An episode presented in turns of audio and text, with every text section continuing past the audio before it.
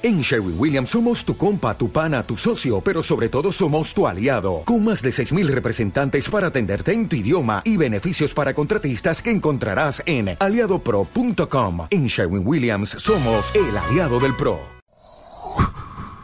Y este podcast lo voy a, lo voy a, acabo de, de decirte tres cosas que descubrí con el tiempo y lo voy a volver a escuchar para anotarme las cosas que ah, estoy diciendo. Porque es un buen resumen, es un buen resumen de, de lo que he descubierto en los últimos tiempos, que es, eh, así se va a llamar, lo, mejor de los últimos tiempos. Está bien, eh, me voy a titular así. ¿Te parece? Yes, sir. Reading you loud and clear. Clear, clear, clear. The clock has started. The clock has started. Five, five, four, four, three, three.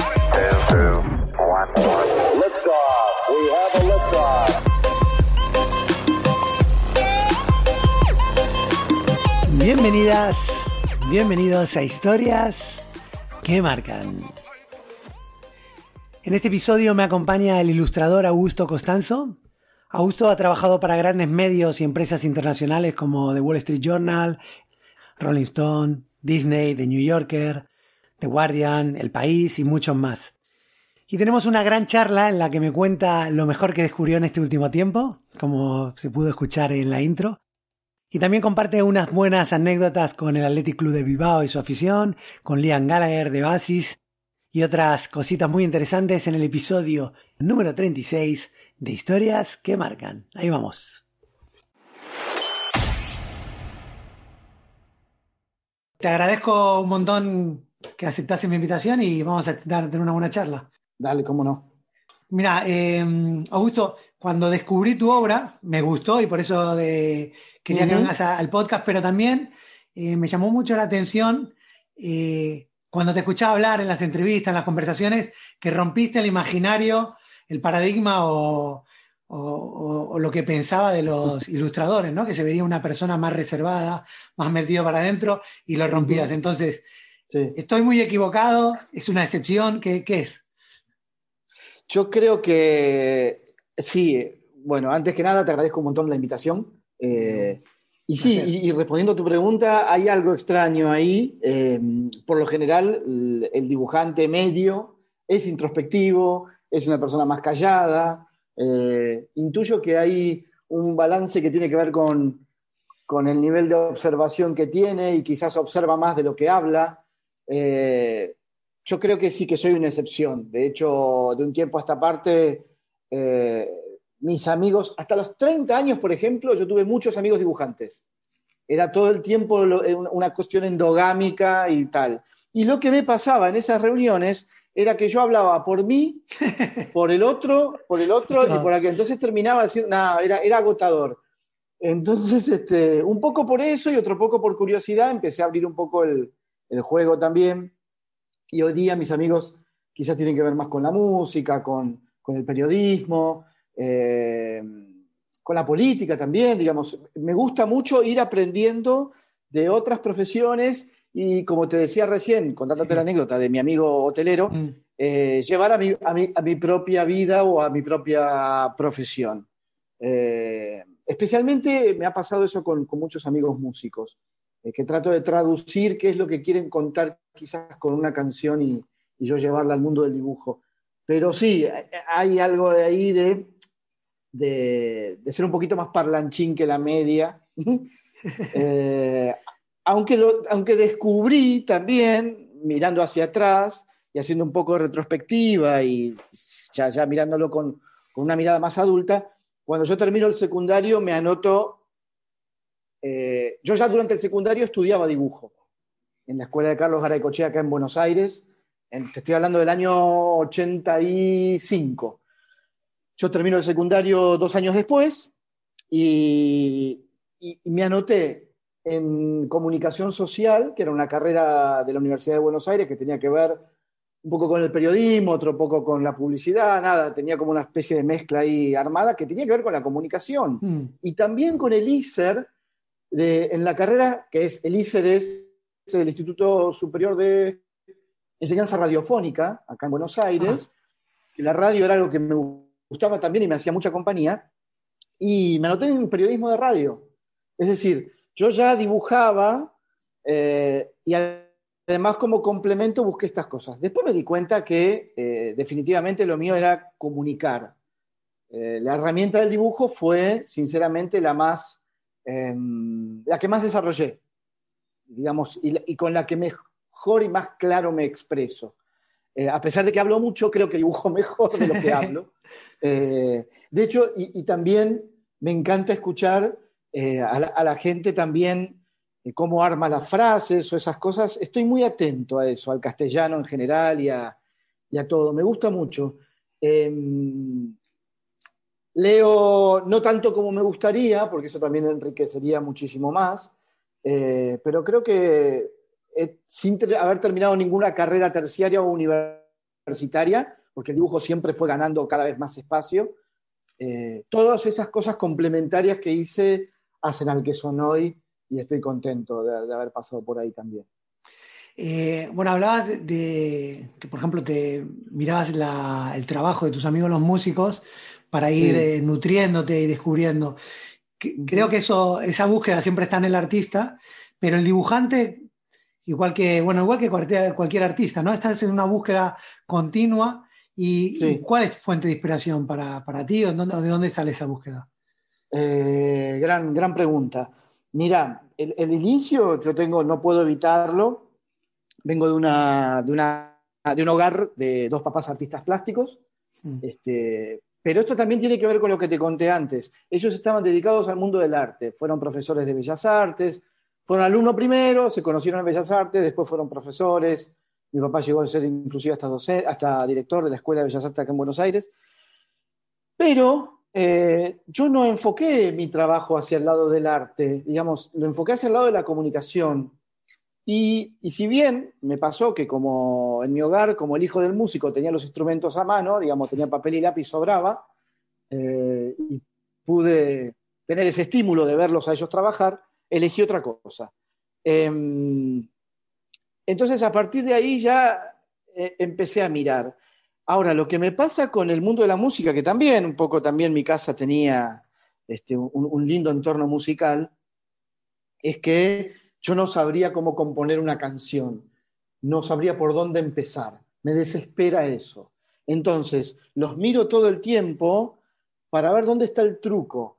Y eh, lo mismo me ha pasado, ellos me preguntan a mí también dónde está el truco de cómo empiezo yo un dibujo a pensarlo.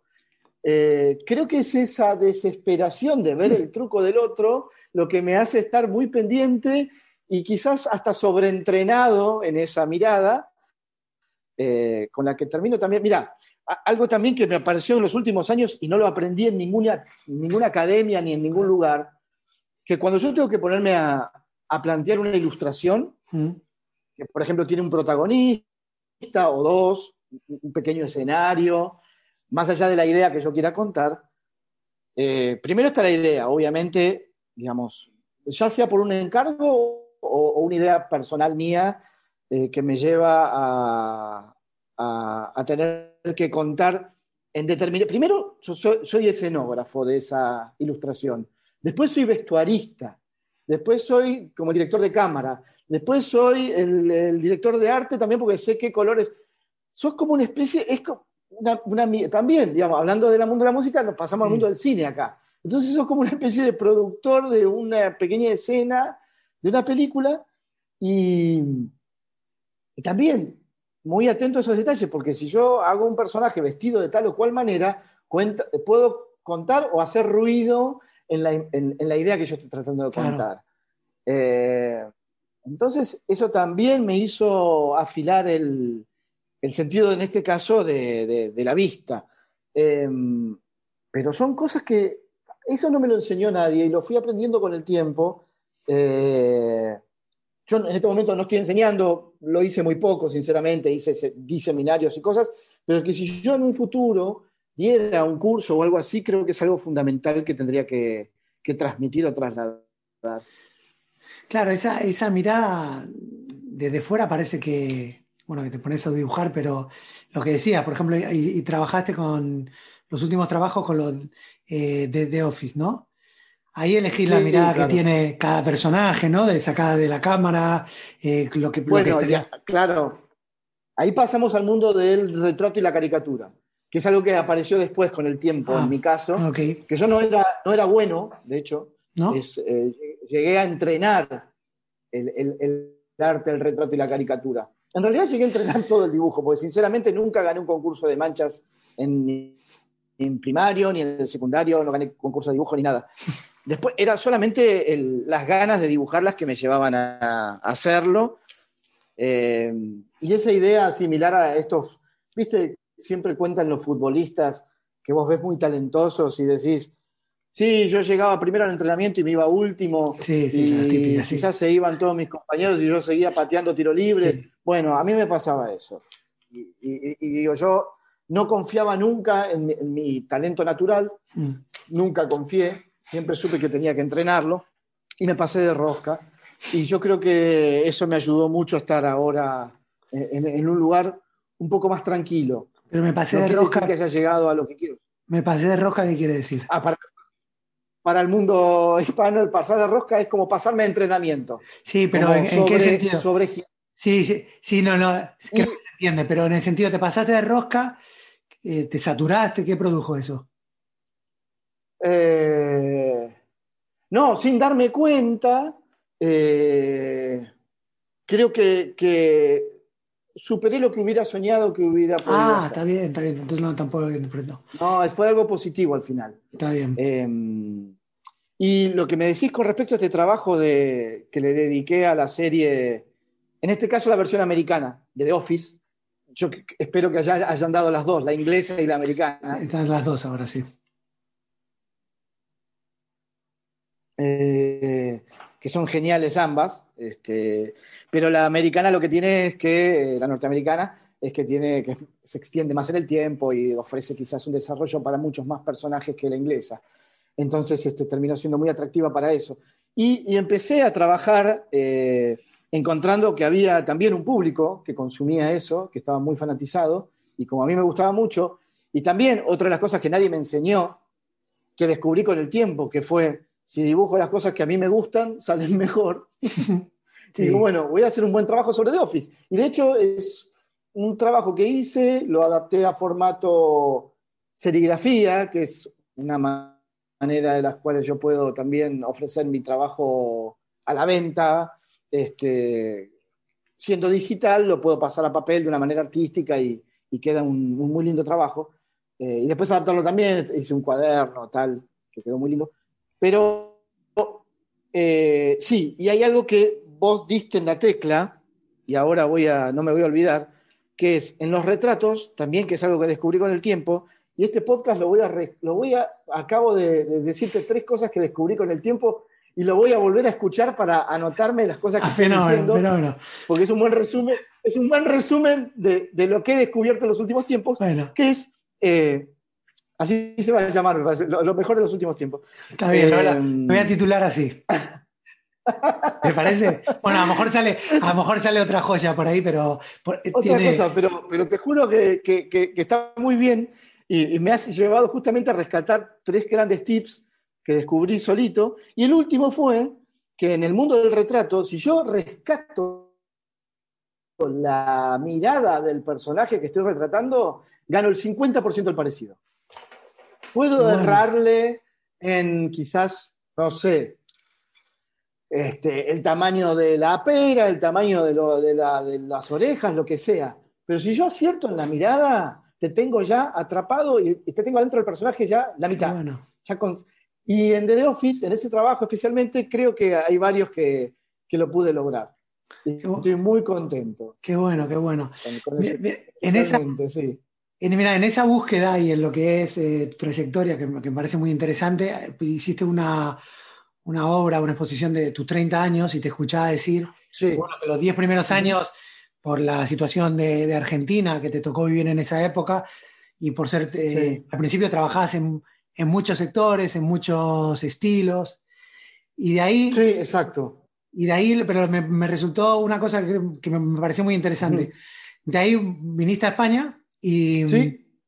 y, el- y viniste acá con tu trabajo. Entonces, Sí, se, le- claro. se lo presentaste al director de, de arte de la Rolling Stone y te dijo una pregunta sí. que me pareció buenísima, que dijo, bueno, de, de todos estos estilos, quién eres tú. Entonces creo que, que aparte de estar buenísimo lo que te dijo, que hablemos eso, de esa búsqueda de quién es uno, que cómo, cómo, cómo, cuándo empieza y cuándo se acaba y cómo, cómo es todo eso. Qué maravilla, ¿no? Y, para mí es el, tengo el mejor de los recuerdos. Ese director de arte se llamó Carlos Velasco, fallecido ya, lamentablemente, muy joven. Este, yo no sé, no nos llevábamos muchos años. Yo en este momento tengo 51, él debería en este momento tener no más de 54, 55, menos inclusive. Este, sí, se nos fue muy joven y un tipo muy talentoso, eh, hiperactivo total, que, conocí gracias a una amiga argentina también que estuvo trabajando por ahí. Y, él tuvo esa, esa mirada acertada en el momento justo eh, yo le explico que venía de un país en crisis, entonces que tenía que tener las suficientes herramientas para poder sobrevivir. Y en esos 10 años yo trabajé de todo para todo, digamos, no hacía solamente los dibujos que a mí me gustaban, sino que si me contrataba en ese momento una revista que tenía que ver con, no sé, el mundo de la mecánica, dibujaba también autos, no sé. La cuestión era publicar. Claro. Mi, obsesión era ver mis trabajos en, en el papel en ese momento, hoy ya algo arcaico también, porque estamos hablando de 30 años a esta parte. Yo, este, este, este, episodio que vos contás sucedió en el 2001, inclusive antes de la crisis este, de, Argentina. Yo voy a España no con, una, con un afán económico, sino con, eh, en ese primer viaje, eh, como buscando un posgrado, la aprobación del mercado español para mí en ese momento era más estética que económica. Después se dio vuelta y la conveniencia hizo que siguiera viajando y, buscando más trabajo. De hecho, trabajé muchos años para muchos medios de allá y soy muy feliz haciéndolo. Eh, a España le debo mucho, muchísimo. Eh, creo que la mitad de mi carrera eh, se la debo mucho a España y, a los grandes amigos que he hecho ahí también trabajando. Pero lo que vos me decías con respecto eh, al cambio, yo creo que ahí, ahí, eh, es como un efecto de una trenza. Uno no sabe eh, si es uno el que está cambiando y a su vez hace cambiar al dibujo o el dibujo cambia y te cambia a vos. Entonces, tiene una forma un poco extraña. Uno nunca sabe, en ese caso, si es el huevo o la gallina. Yo intuyo que, son, que es la vida que va moldeando la personalidad de uno y termina volcando eso en el mundo de, lo que hace, y en este caso en, el mío, en el mundo del dibujo. Pero eh, no sé, porque puede haber también una situación eventual que yo descubro en un dibujo, algo nuevo, que después se traduce en mi vida, eh, me, hace estar más seguro quizás en una situación personal, qué sé yo, no hmm. sé. Ser mejor dibujante quizás también... Eh, traslada cierta seguridad que me ayuda a mí a caminar por la calle mirando este, más de frente a la gente, qué sé yo, en lugar de estar mirando hacia abajo, cabizbajo, no sé. Sí. No, bueno, es, así, ¿no? Un tema de, confianza y de crecimiento personal. A veces lo que nos falta es, estamos vacíos por una cosa y complementamos. Pero entonces, eh, el, cambio, el cambio que diste ahí en, en esa época, que me estás diciendo que fue un crecimiento que no sabes cuál fue el que te tiró, eh, ¿en qué se tradujo? Aparte de más confianza.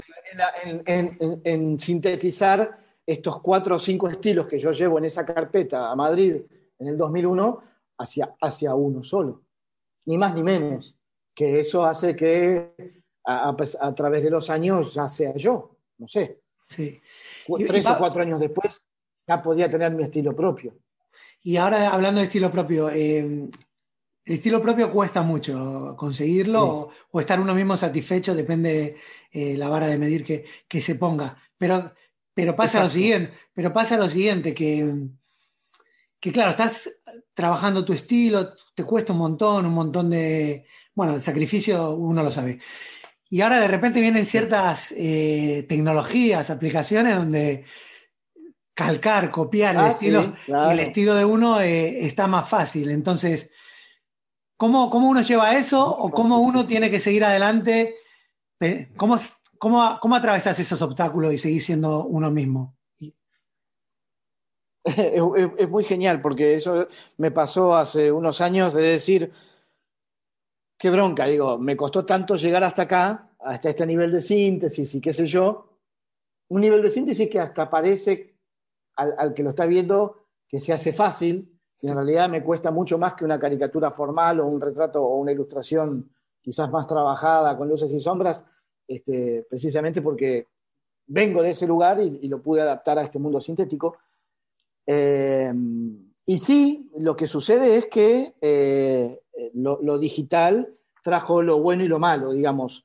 Lo bueno es que todos tenemos la misma herramienta para trabajar, eh, como los mismos recursos, si querés hablar de cierta democratización de, eso, pero lo malo es también que es mucho más fácil reproducir lo que el otro quizás le llevó mucho laburo a hacer, mucho trabajo, eh, sin, sin tanta prueba y error, porque eh, no es como aprender a dibujar con acuarela, que este, eh, hay que ejercitar mucho la mano. En este caso es, me parece un, poco más fácil. Y yo creo que lo que estoy tratando de, de encontrar eh, es una manera de pensar distinta, que ahí ya no hay un programa digital que reproduzca el modo de pensar. Digamos, sí pueden reproducir mi estilo eh, de alguna manera, pero las ideas que yo le ponga a mi estilo va a ser lo que me haga distinto eh, acá y en el mundo, porque yo estoy ya compitiendo, en o lo que sucedió con Internet es que ya no jugás torneos locales, jugás una gran, champ, un gran champion mundial. Sí. Entonces, tu equipo juega contra uno de Manchester, otro de Tokio, otro de Berlín, y, otro de China o de Estados Unidos. Digo, ya no, yo ya no compito con, colegas de acá por un mismo trabajo, compito con, con, otros colegas de todo el mundo y eso es lo que te hace ser más exigente. O sea, eh, me, gustó mucho, o sea, lo que hay que trabajar ahora es la calidad de dibujo, partimos de una base que se tiene que tener, pero sobre todo las ideas, ¿no? El marcar la originalidad este, o sea, una petición de trabajo, Constanzo va a salir con una idea más original que, otra persona. Yo voy a tratar de proponer eso, digamos, tratar de, pensar algo que, no sea la como la primera capa. Yo las primeras ideas suelo, suelo descartarlas, aunque a veces pasa que sale una buena idea de primera y, la conservas. Lo que puedes darle es una vuelta de, de tuerca a eso, pero eh, me, gusta muchísimo ese desafío comunicacional de jugar también, por ejemplo, con lo que vio la gente en los clásicos del cine, me ayudan un montón para, para transmitir ideas o cosas así. Eh, nada. Por ejemplo, yo trabajo para el diario Expansión, ahí en Madrid. Sí. el diario económico. Que publicaste ahora acá lo de teletrabajar, ¿no? El teletrabajo, trabajar. Claro. Vivir en eh, Soria cobrando en Silicon Valley. Ese no era el artículo ese, ponía. Creo que era así el que, el que hiciste, que dibujaste, ponía. Es, probable. Y, vos sabés que mil, miles de veces usé cuando tienen que eh, hablar de predicciones a futuro, que en el mundo de la economía, usé mil veces el auto del regreso al futuro, como le dicen ahí en España. Acá es volver al futuro. Nada, mil veces hay elementos este, de la cultura pop que también me ayudan mucho a transmitir ideas y todo eso. Sí, bueno, em, estuvo, bueno, para, por partes. Uno de idea original y todo, eh, me gustaría que hablemos de, ese trabajo que hiciste, que fue el de, el de gol de Maradona. Ah, explicarlo cómo es, para quien no lo conozca, me parece buenísimo. Eh, mira, yo soy de la generación que consumió a Diego de punta a punta, digamos, porque tengo 51 años. Diego aparece cuando en el año 76, si, si, no me equivoco. No me acuerdo si su debut fue en el 76, creo, calculo que sí. Yo no estaba muy atento al fútbol en esa época, eh, pero yo tenía seis años. Entonces, ya escuchás el nombre, digamos, empieza a sonar. Entonces, toda su vida fue mi vida. Digamos, la, es, fue un reality show, la vida de él, delante nuestro, fue el del Truman Show. Entonces, eh, creo que como nadie, y siendo argentino, eh, lo consumí, lo, lo, lo disfruté, me enojé con él por no cuidarse. Eh, y después te das cuenta que cada uno hace lo que puede. Cuando sos adulto te das cuenta que cada Claro. uno hace lo que puede. Que no, era, que no hay un manual para vivir y bueno. Eh, lo que me sucedió con Diego es que ya siendo un dibujante profesional siempre quise dibujarlo bien, nunca me salía bien, precisamente, posiblemente sea por, por- por esa cuestión de, de- de quererlo tanto, se haya sido contraproducente. Eh, hasta que un día, en una vacación, en el año 2014, digo esto de las fechas es importante porque él en el 2016 eh, cumple 30 años de haber hecho el gol a los ingleses, en el año 86 Sí. el, el- el gol que, que lo hace tan, tan famoso en el mundo. Y yo recuerdo dos años antes estar en una vacación en las sierras, acá en Argentina, eh, tirado en el pasto. Se, viene de la nada, porque sinceramente no estaba forzando nada, la idea de hacer un dibujo, hacer la idea esta de la secuencia de este gol, que comienza en la mitad de la cancha hasta Sí. llegar al arco inglés, como si fuera eh, la partitura de, una, de un tango. Entonces, eh, cada jugador iba a reproducir una nota musical, entonces yo iba a tomar determinados frames de esa secuencia, dividirlo, no sé, en 15, 15 frames, 15 cuadros más característicos de esa... De ese, de ese- de ese- no sé cuánto dura, creo, no sé si dura un minuto, dos minutos, no sé cuánto dura ese gol. Eh, y tratar de reproducirlo en un pentagrama y cruzado con esto, como en las partituras de un tango, cuando uno, los que tienen letra, la letra cruzada entre pentagrama y pentagrama, el relato de también que se hizo tan famoso Sí. como el gol de Víctor Hugo Morales, el relator uruguayo, que mejoró el relato y, y lo hizo más cálido aún. Entonces quedó esa idea archivada, pero ¿por qué el archivo?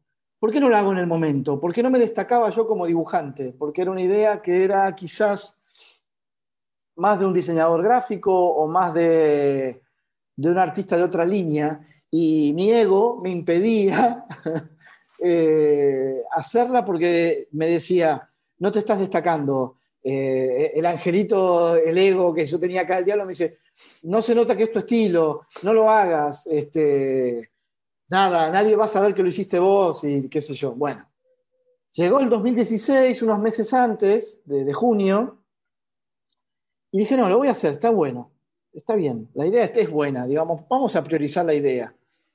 Y me lo puse a hacer y no sabes el trabajo que me llevó también, porque cada uno de los movimientos que yo reproduzco en ese dibujo Sí. es estrictamente el movimiento del jugador que tenía en el momento, yo congelaba el frame, me documenté, digamos, no fue una cuestión, viste. Yo necesitaba que el que esté viendo ese trabajo tuviera un anclaje con, con- con- su recuerdo visual. Entonces no podía errarle a eso. Entonces lo hago y, y fue la segunda serigrafía, la segunda incursión en el mundo de la serigrafía para mí, que como le- le cuento a la gente, la serigrafía es eh, un método de reproducción muy artístico, muy manual, eh, que le sigue dando valor a la obra a pesar de haber sido hecha en digital. Entonces se hace copias limitadas, entre 20 o 100. Entonces, al ser copias limitadas, eso tiene un valor eh, económico mayor. No es una obra que te puedes encontrar en el museo que es única, pero la verdad que este, en este mundo moderno de reproducción bastante cerca está. Bueno, hago eso, también las redes empiezan a ayudarme a poder reproducir, este, porque eso también, yo no contaba con las redes antes. Eh, en 2014, 2016, perdón, ya estamos, estaba más o menos Twitter, Instagram, Facebook, estaban más o menos ya aceitados. Eh, no era el boom de hoy, pero sí ya estaba bastante bien. Y empiezo a comunicarlo por ahí y se empiezan a vender. Y lo, lo lindo fue que eh, me lo compra desde un chico que vivía en el conurbano de la provincia de Buenos Aires, que le costó una hora en llegar a mi estudio en, en la capital, como la viceministra de Cultura de la Nación, que se acercó Ah, también, bueno. digamos, a entender que ese trabajo había llegado a ser popular, cosa que yo no sabía, no entendía si había un truco en eso. Eh, luego tuve la suerte y un poco me moví yo también de encontrar a los productores de radio de Víctor Hugo Morales, que en ese momento tenía un programa de radio y otro en la tele a la noche. Le cuento la idea que había hecho, quería llevarle uno de regalo a él, y el productor me dice, no, no, no, llévalo a la noche el programa de televisión porque esto se tiene que ver. Bueno, me invitan entonces el día del aniversario del gol, voy a la noche a la televisión al programa de Víctor Hugo, se lo doy en un corte, también me hicieron una nota en vivo, y el rumor era que podía llegar a venir Diego como invitado más tarde. Entonces me quedé y llegó. Ah, llegó. No, predecible que era Y se lo pude dar a él al final del programa. Ah, qué bueno. Y lo tengo, tengo firmado ese dibujo este, por los dos. Entonces, qué bueno, tiene un valor, uh, qué valor tremendo. Eh, a la tarde yo ya había tenido un encuentro con la hija. Yo soy muy amigo de Dalma Maradona. Sí. Eh, y él tuvo, ella tuvo lamentablemente inconvenientes de comunicación y tal con, con el papá en los últimos años. Este, y yo le pude dar el dibujo a ella. Y ella me dice, uy, qué pena que mi hijo no lo va a tener y qué sé yo. Este, me encantaría que lo tuviera, qué sé yo, y se cumplió el sueño después. Qué este, bueno, qué bueno, qué bueno. nada, fue muy satisfactorio. Y hoy con el tiempo lo tuve que volver a, imprimir, ya no en formato serigrafía, sino en la imprenta, y hice unos afiches, porque la gente lo pedía mucho, porque 50 personas era poco que lo tuvieran. Claro. Se agotó, fue la única serigrafía que agoté, obviamente. Eh, y, y, hoy día convive conmigo y, nada, hasta encuentro que lo han pirateado en formato remeras y yo no lo hice, este, en camisetas la gente lo... y, nada, me mandan fotos, pero bueno, es parte también de una pretensión que yo tenía que era llegar a ser popular. Al yo no tener, al yo no ser humorista gráfico, que me parece que dentro del mundo del dibujo es la manera más eh, rápida de llegar al pueblo, a la gente, eh, porque transmitís tus ideas todos los días en un periódico, eh, ya la gente te conoce, conoce tus personajes, tu, universo. El del ilustrador es mucho más difícil, porque primero, yo publico quizás un mes en una revista, tres días en un diario, y además difícil seguirme el mapa de, publicación. Ahora las redes hacen que mi trabajo más o menos tenga una coherencia y, lo vea la gente, ¿no? Uno ya es un medio en sí mismo. Eh, pero, pero mi idea es que empiecen a suceder estas cosas. Qué bueno. Más de estas. Bueno, te sucedieron, te sucedieron, porque, bueno, la de Maradona, espectacular. Espectacular y supongo habrá sido uno de, los, de los hitos y momentos mágicos que, que decís, bueno, vale la pena todo el trabajo eh, que hice. Total. Total, total. Después Dalma consiguió de todos modos en un viaje a Dubái cuando Diego dirigía en Dubái, traerme una camiseta dedicada y firmada por Diego, este, cosa que también atesoro y, y ya tengo que hacer cuadro. Este, nada, qué sé yo, han pasado, la verdad que eh, miro para atrás y, no puedo creer las cosas que han pasado a veces. Sí, a veces se crean, lo, que está muy bueno, bueno, Maradona es Maradona, ¿no? Pero que después veo, y nos pasa a todos, eh, cada uno dentro de la magnitud que podamos mover, pero cosas cuando, cuando se hace una pequeña creación, ya sea a nivel global o chiquitito, con comunidad pequeña, es el impacto que, que, da a cierta gente que no esperabas. O sea, hay ciertas cosas que las sembraste por ahí, de repente que crean. Y una, y una mm, que me llamó mucho la atención es lo que te pasó con el Athletic de Bilbao. ¿Qué pasó con esa historia? Bueno, es, estaba directamente yendo hacia ahí. A ver cómo es. Dije, otra cosa que me pasó con el fútbol es, esto. ¿Cómo fue bueno, yo. Nada, eso fue. Eso y dura hasta hoy. Eso es tremendo. Sí, sí. Eh, eh, a ver, vamos por parte. Yo soy muy fan de, del Loco Bielsa. Sí. Eh, al ser hincha de Vélez y de la selección argentina, tuve la, grata experiencia que, a, pesar de que en la Argentina no le fue del todo bien en el Mundial y tal, no me importa, en Vélez hizo una revolución, fue extraordinario, eh, y es un personaje que me, llama mucho la atención. Bueno, cuando pasa eh, a dirigir el Atlético de Bilbao, que genera otra revolución en Bilbao también, Bielsa donde va, hace un desastre. Sí, algo hace, eh, sea para bien o para mal, pero no pasa indiferente. ¿Viste? Absolutamente. Eh, no, se puede ser este, ajeno a lo que hace. y fusionado con el modo de ser del vasco, medio, que es bien cabezadura, eh, la, la, idea de Bielsa más un cabezadura es genial. Entonces yo creo que ahí prendió mucho y, sirvió. Entonces eh, seguí mucho al, Atlético en, ese momento, pero pasó algo muy mágico. Eh, eh, yo en esa época trabajaba en el diario deportivo Olé, acá en Buenos Aires, mm. trabajé durante 15 años ahí, y hacíamos todos los lunes o martes, no me acuerdo, como una especie de dibujo de un personaje, del personaje de la semana, en formato troquelado para que la gente lo pueda armar pero en papel de diario, digamos. No, lo hacíamos ni ningún cartón ni nada.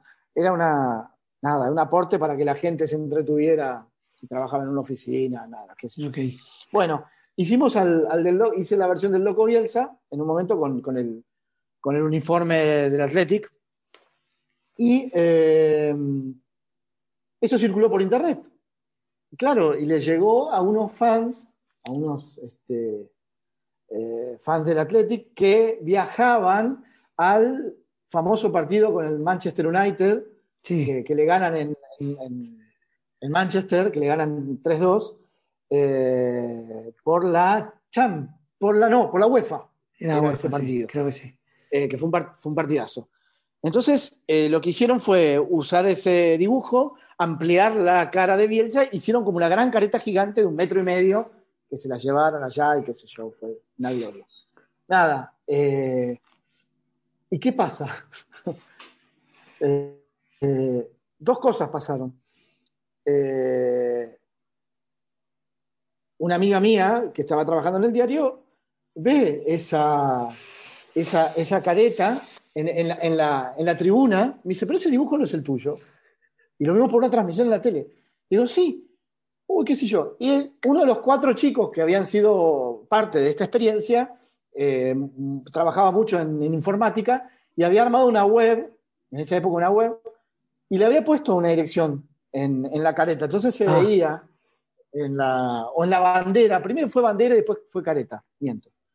Entonces les escribo a esa web agradeciéndoles que yo era el dibujante de ese dibujo, que me encantó verlo, que era fan de Bielsa y que, nada, muy agradecido, y me contestan al toque con mucho miedo, porque decían, teníamos miedo que nos pidan los derechos y tal. digo, no, no, digo, todo bien, muy contentos de conocernos y tal.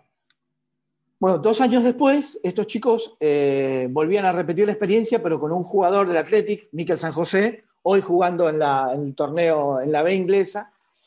Eh, jugaban la final de la Copa del Rey, como pasó contra el Barcelona. Eh, y me pedían el retrato de ese dibujante que querían repetir la experiencia, querían ir, con, la careta de Miquel San José y tal. Yo no conocía en ese momento a, a Miquel.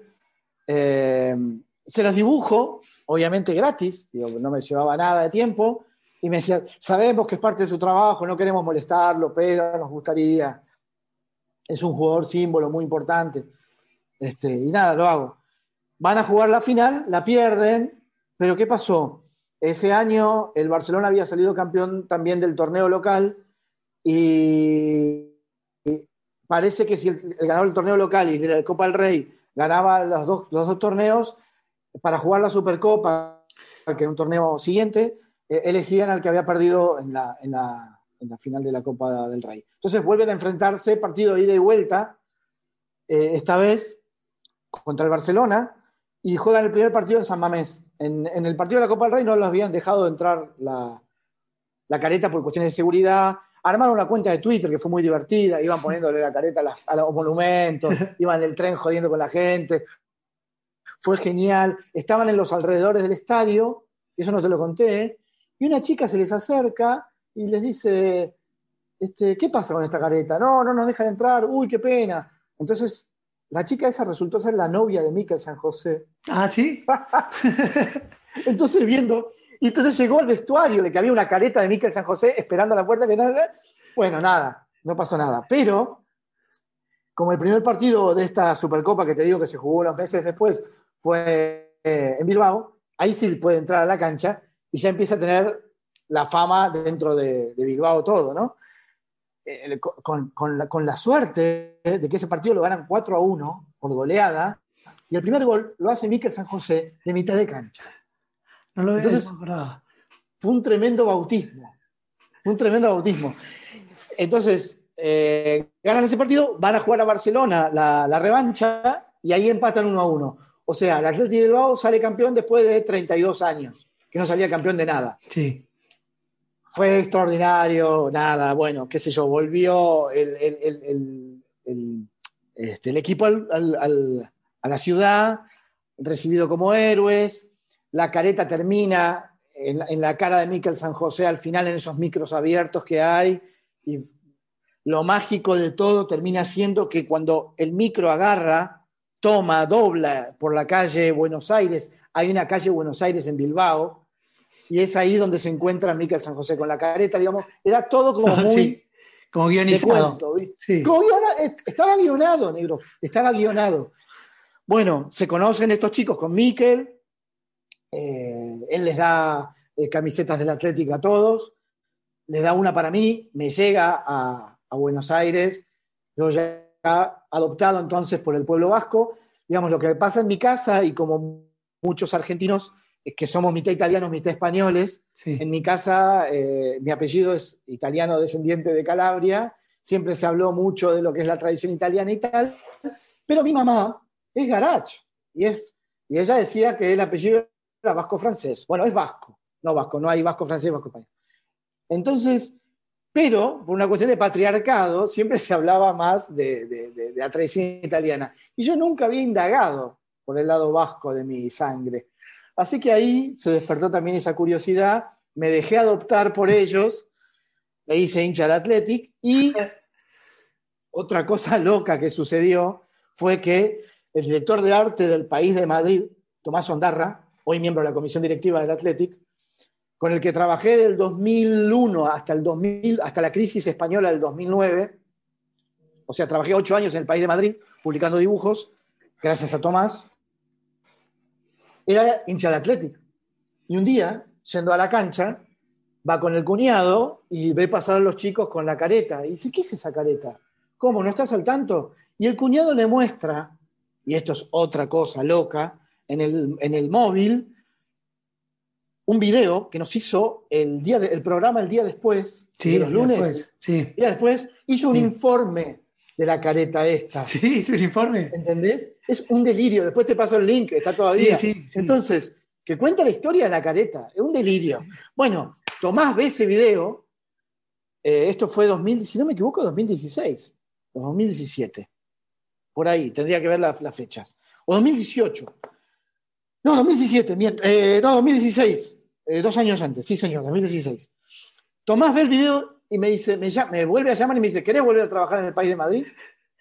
Entonces, yo viajo a los me- meses, o sea, es, haber hecho ese dibujo me llevó no solo a la historia esta con Bilbao, sino volver a tener trabajo en el país y visitar Bilbao y abrir una historia también con el club, al cual ya le hice hasta dibujos para merchandising para Aris Aduris, Sí, lo vi, lo vi. Eh, cosas increíbles. Qué bueno. Decir, Qué bueno. el fútbol, internet, Eh, ¿cómo, Nada, las cómo- pasiones. cómo surgen las ideas? Bueno, eh, yo lo que te digo antes, cuando sembrás mucho, alguna planta te sale para arriba. y eso es verdad. lo que pasa que esto era, era, era de guion, todo lo que te pasó en la calle No, no, Buenos no, Aires, eh, la novia preguntando qué pasó, creando expectativas. Qué bueno, qué Después bueno. me conocí con él, con la novia, digamos, fuimos a, a almorzar al, al restaurante de- del, de San Mamés, que es tremendo, que es como un, estar en un restaurante de lujo de toda la vida. No, no, me han pasado cosas increíbles. Qué bueno, No, qué no. bueno. Bueno, después eh, también eh, de broma, moviéndote bien, eh, tus camisetas la, la tuvieron desde Jack Black, eh, Liam Gallagher. Fue Liam, ¿no? El Liam fue el año pasado, el dibujo hice, yo soy muy fan de Oasis y siempre los dibujé, pero nunca me gustó el resultado, un poco como lo que me pasó con Diego, los quiero tanto que no los dibujo tanto como que tan bien como me gustaría, soy más exigente con los que quiero que con los que no conozco, obviamente. Entonces, eh, en los primeros tiempos de la cuarentena, eh, el año pasado, dije, bueno, vamos a aprovechar este tiempo eh, y vamos a dibujar a Liam y a Noel. Bueno, los hice a los dos, un fin de semana me dediqué sábado y domingo a hacerlos. molesté a amigos para ver si estaban parecidos, si estaban bien o no, qué sé yo. Y el domingo a la noche subo a, a mi Instagram, a mi cuenta de Instagram, ambos dibujos. ¿Y qué pasó? Al otro día estaba en un Zoom de trabajo, el lunes al mediodía, y me empieza a llegar el WhatsApp, me empieza, ¿lo viste? ¿Lo viste? A todos los amigos escribiendo. Y era que Liam había tomado mi dibujo de, del Instagram y lo había subido al suyo propio. Eh, y eso fue también como una validación muy interesante de que le había gustado el trabajo. También el dibujo ese, Andrés, contenía una idea, no era un retrato solo. ¿Y qué, cuál había hecho? Había aprovechado que él venía de hacer dos discos solistas, hizo su momento con Oasis, armó después VDI y después hace dos discos solistas como volviendo de, del fondo del mar. Entonces le puse, hice las tres caras de él. Y además había pasado que en ese proceso se había dejado como la barba un poco más crecida de un proceso a otro. En el primero no tenía barba, que era As You Were, el disco. El segundo, Why Me, Why Not, con un poquito más de barba, y el tercero hice el chiste de él con una espumadera en la cabeza, que había salido un video una semana antes, que estaba ya loco por el encierro, ah, entonces con todo barbudo y qué sé yo, quedó como, y le puse en lugar del quarantine, le pongo. Entonces quedó, quedó como un chiste, y lo toma, lo sube ahí, y nada, fue también, no, no hice todavía contacto con él, cosa que estoy detrás de eso, es una figura más difícil de, acceder. Pero lo que pasó fue que también unos chicos que hacen unas camisetas en Londres eh, para recaudar fondos para el sistema de salud público inglés, me pidieron el dibujo, si lo podía donar para que ellos siguieran recaudando fondos. Haciendo, y le dije, claro que sí. Me dice, si querés, te damos una parte. De... Digo, no, no, no, digo, lo, donamos. Y bueno, y también siguió su camino por ese lado, qué sé yo.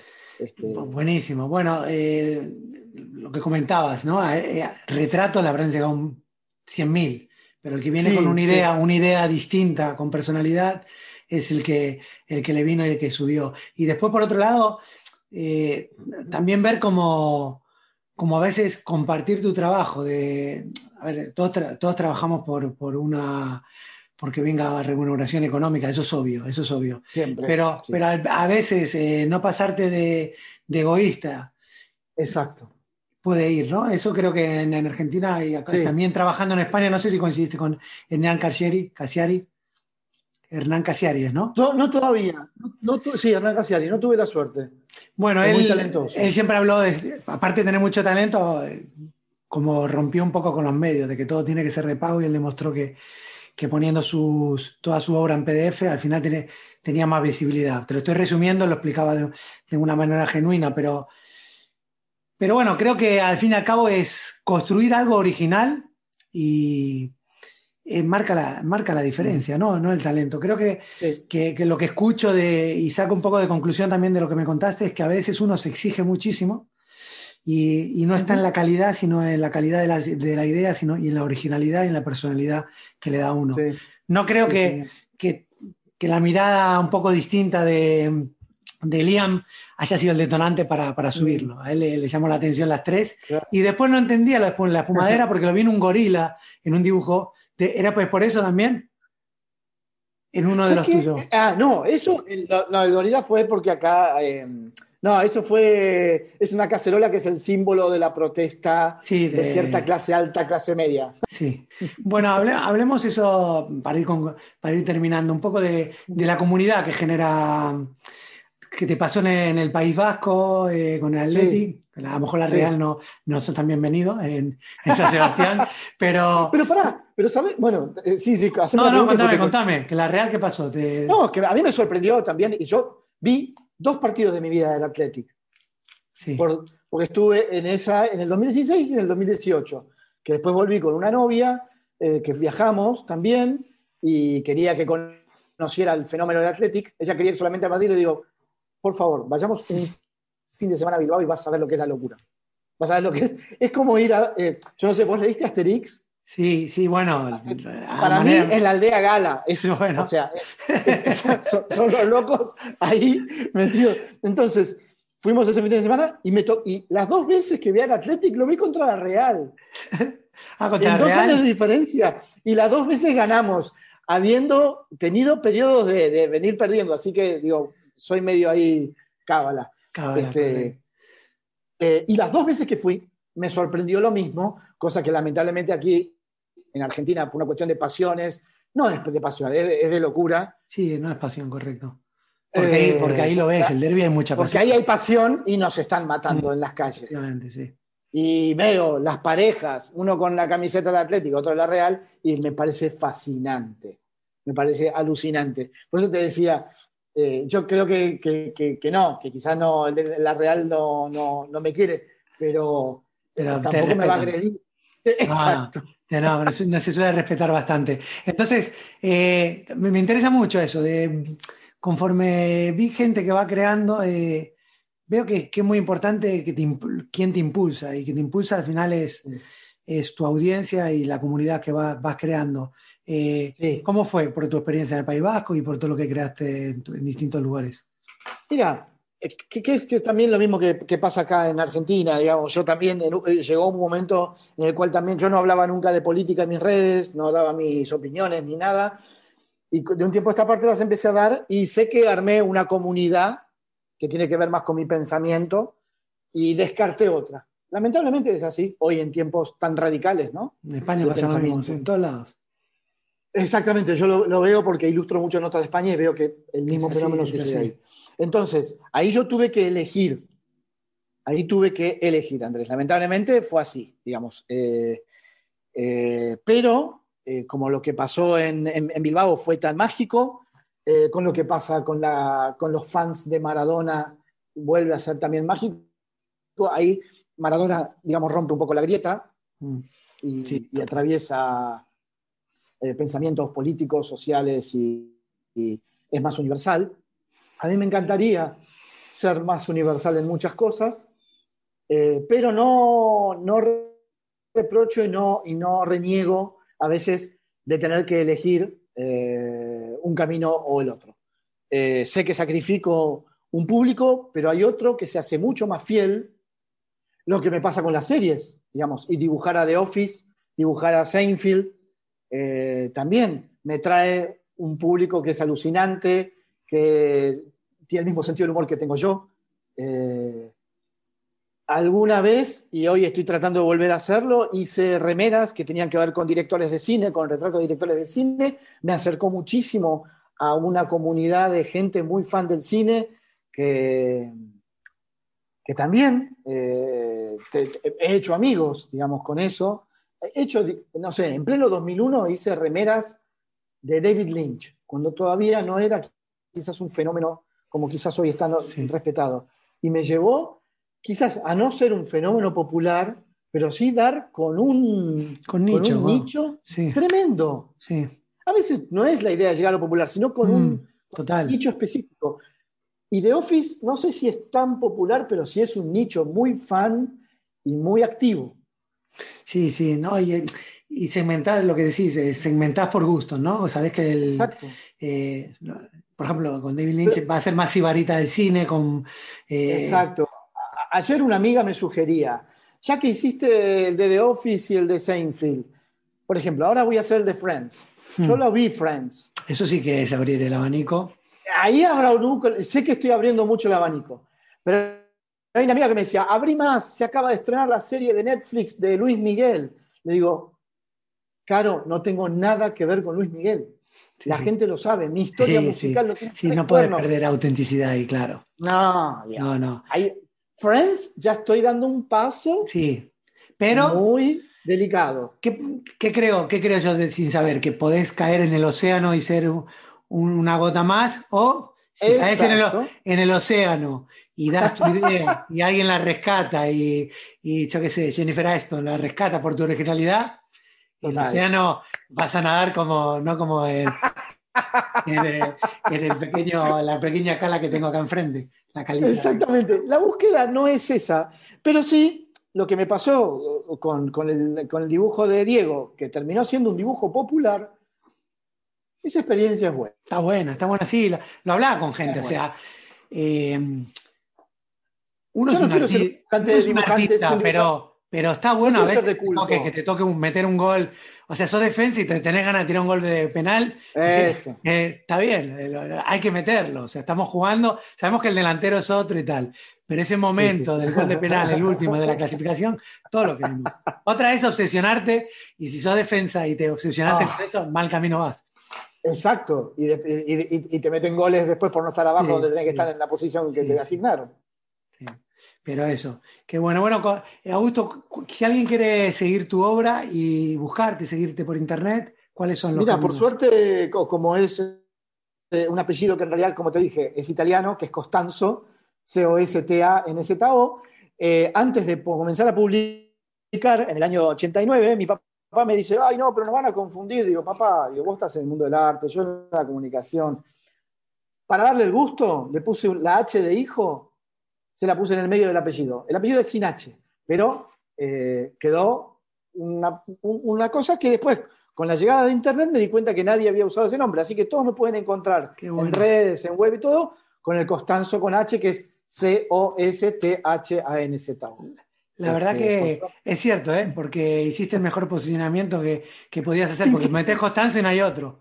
No hay otra cosa. Así que sin quererlo, anticipé también ahí un branding y un marketing inconsciente. Qué bueno, bueno, te siguen ahí. Solo suelo decir que, que, me recomienden algún documental, libro, serie, etcétera, que, que le haya cambiado, que regale, que recomiende. Uy, a ver. Eh, que se te venga, no tiene que ser, que tampoco tiene que ser el, uy, este fue el que me cambió, que te venga, dije. Mira, yo hace tiempo eh, tengo un proyecto de tratar de llegar a Nick Horby, que es este escritor el que hizo Alta Fidelidad, el libro y la película.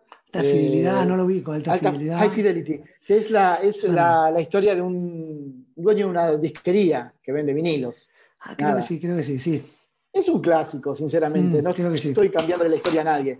Eh, pero a mí, me, a mí ese escritor, Nick Hormick, además este, me, hace bien porque va escribiendo libros para, a medida que yo voy avanzando en edad. Y va contando las historias que, que esa historia tenía que ver con formar una pareja y una familia y tener hijos, y después, los dos libros después era divorciarse, entonces ya pasé por eso. Entonces, es muy divertido. Nick Horby para mí es, eh, el día que pueda conocerlo, e, e, es, también un faro para mí eh, de cómo sabe ver la vida y, llevarla al mundo del arte. Ojalá yo pueda traducir algo similar en el mundo del dibujo.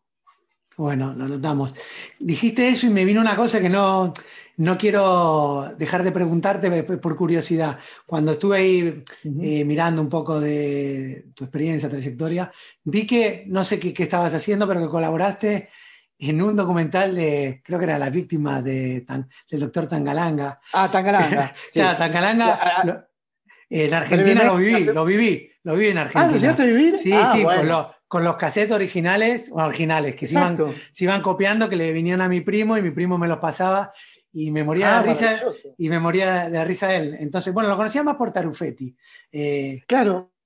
Entonces, ¿cuál eh, es? Eh, para que la, para, quien no lo conozca, para quien no lo conozca, ¿quién es? ¿Y qué hacías ahí? Es, es, un, es una, nada, es un personaje de Buenos Aires eh, que yo lo descubrí con el tiempo porque tuve la suerte de conocerlo, gerente de una empresa muy importante. Eso, esto para ahora decirles qué es lo que estaba haciendo. Un tipo de clase media alta, inclusive rodeado en una clase alta también de un barrio muy bien posicionado en Buenos Aires, un tipo que jamás pensarías que hizo lo que terminó haciendo un gerente de compras de una empresa importantísima en Buenos Aires, este, de, Odol, que dan dentífricos, terminó siendo el mayor productor de bromas telefónicas de la historia del país. Entonces, a, tanto a Andrés como a mí nos llegaban de, manera eh, informal, de amigo en amigo, de copia en copia, cassettes de estas bromas telefónicas que este hombre hacía, que nacieron en realidad a raíz de un amigo de él que tenía muy enfermo, postrado, mm. Eh, y para alegrarle la vida, él hacía estas cosas. Este, un tipo con mucho sentido del humor, que no lo usó nunca de manera profesional, aunque terminó siéndolo. Eh, bueno, hizo estas bromas telefónicas en los 60, luego hizo otras en los 70, en los 80, y nos llegaban esas. Eh, y lo que me sucede a mí, como hecho inédito, es que llama eh, a mi casa, un día Ah. de las elecciones en el año 89. No Claro. yo creía, yo creía que yo participaste. que lo- que Soy el primero que lo participaste. reconoce. ah, no creía que participaste simplemente como No. ilustrador. No, no, no, no, no. Yo A lo ver, descubro. Yo tenía 19 años y reconozco su voz y le digo, le trato de seguir un poco la corriente y después le termino diciendo, discúlpeme, yo lo conozco a usted. Ah, Este, está bien, está bien. Y mi llamada circuló como todas esas llamadas que te llegaron a vos. Ah, sí. Claro. Entonces, yo le- en un momento de la llamada le digo, me encantaría conocerlo. Y él me dice, bueno, pero imagínate, hay mucha gente que quizás este, me quiere, eh, se quiere vengar de mí por las cosas que dice. Digo, no, digo, yo soy este, una persona de 19 años, soy dibujante, tal, qué sé yo. Y bueno, unos meses después me llama eh, un amigo de él, como una especie de filtro, digamos, para saber quién era yo, y me da la dirección y yo lo voy a conocer a las Ah, oficinas qué de bueno. la empresa donde él trabajaba. No, vino mi primera muestra. ¿Sí? Eh, Pero- pero vino- años después. Pero cuando vino era. Porque él después sí salió en. Era tu- no. ¿no? ¿O no? Después empezó a, dar un poco la cara, se ponía una especie de, de- de- de barba postiza y un gorro, qué sé yo, pero en la tele apareció cinco años después de este suceso. Eh, o sea, eh, esto, y, y vino a mi muestra en pleno momento de Under. Todavía no tenía repercusión pública. Entonces, eh, nada, a través del tiempo lo fui tratando hasta que falleció, pero eh, de hecho en la muestra esta me puso, y no, y no, y no encuentro dónde está ese papel y me quiero matar, eh, qué lindo hubiera sido esta muestra si los dibujos hubieran estado bien hechos. Porque todo el tiempo era así, Sí, era sí. todo el tiempo eso. O sea, tenía Y una amigos psicología míos, para pero- sacar a la gente de quicio tremendo. No, no, no, no, no, no. Yo, digamos, el documental que vos viste fue No, no parte lo de un vi, no lo vi, se no lo vi. O sea, metí Constanzo y vi eso y me quedé con la idea Ah. de, de buscarlo y, y verlo. No sé ni No, dónde- no, por eso soy parte de ese documental, porque ese documental se encargó de buscar las víctimas. Este, Sí, eso, Yo- eso lo entendí porque lo leí, leí el, Sí. salió un libro también, ¿no? Pero, Sí, sí, sí, sí. pero no sabía qué rol jugabas. no, no, no, para mí fue este, ser, ser el primero que lo descubre es tremendo. Es tremendo. ¿Y, No, la broma está buena? Pues, eh, han pasado. ¿Cómo? Claro, te pasaron cosas, pero está buena la broma. O sea, uno escucha, ¿le seguiste el tema bien o...? Él, él, él sí, en realidad te voy a decir algo peor. Atiende mi hermana y mi hermana es la primera que lo reconoce porque yo le, le tenía quemada la cabeza a toda mi familia con Tangalanga. Era una época en la adolescencia que me, me levantaba a la mañana y lo escuchaba, me acostaba a la noche, era una especie de idiota importante. Entonces, eh, nada, tenía agotado a, mi- a mis padres y a mi hermana, que en ese momento vivíamos juntos, y me dice, es el tipo, es el tipo, yo atiendo, la voz era inconfundible, trato de seguirle hasta que no puedo aguantar más de la risa. Mi, mi llamada está en internet, la puedes encontrar. Sí, la, voy, a- la voy buscar, la voy a buscar, Ah, sí. no, no, no, no, es brutal. No, no, no. Pero por eso te digo que me han pasado cosas mágicas que yo nunca pedí. Digo, tengo una, he tenido una vida divertida. Sí, qué, qué- qué bueno, qué bueno. Ojalá sigan pasando. Sí, no, bueno, seguro que estás, que estás construyendo. Bueno, nada más darte las gracias y fue una Por favor. charla divertidísima y muy interesante. Muchas gracias, muchas gracias por, por todo y ojalá le, le sirva a la gente que lo escucha y, y nada, estamos ahí en contacto y, y haciendo cosas. Seguro, seguro. Estamos haciendo una encuesta para la revista Turuli. Queríamos saber por quién habían votado ustedes. Así arranca la broma telefónica que le hace el doctor Tangalanga a Gusto y después como él explica lo descubre y se ponen a hablar. ¿no? Así que quien la quiera escuchar, quien le interesa, que nos escriba y se la mandamos. Nos encantaría escuchar los comentarios también de- del episodio. Lo puedes hacer en Instagram, en el perfil del podcast, arroba HQM Podcast, HQM Podcast. Y en Twitter, soy André Frenchelli, arroba a Frenchelis, dos L's y latina. Y Augusto, como él dice en redes, es fácil ubicarlo, es Costanzo con H después de la T. Y por supuesto, si no te quieres perder las próximas historias, suscríbete en Spotify, Apple Podcasts, Vox, Podimo, cualquier plataforma donde escuches tus audios. Y si lo prefieres, también en YouTube. Nosotros nos vemos en el próximo episodio de Historias que Marcan.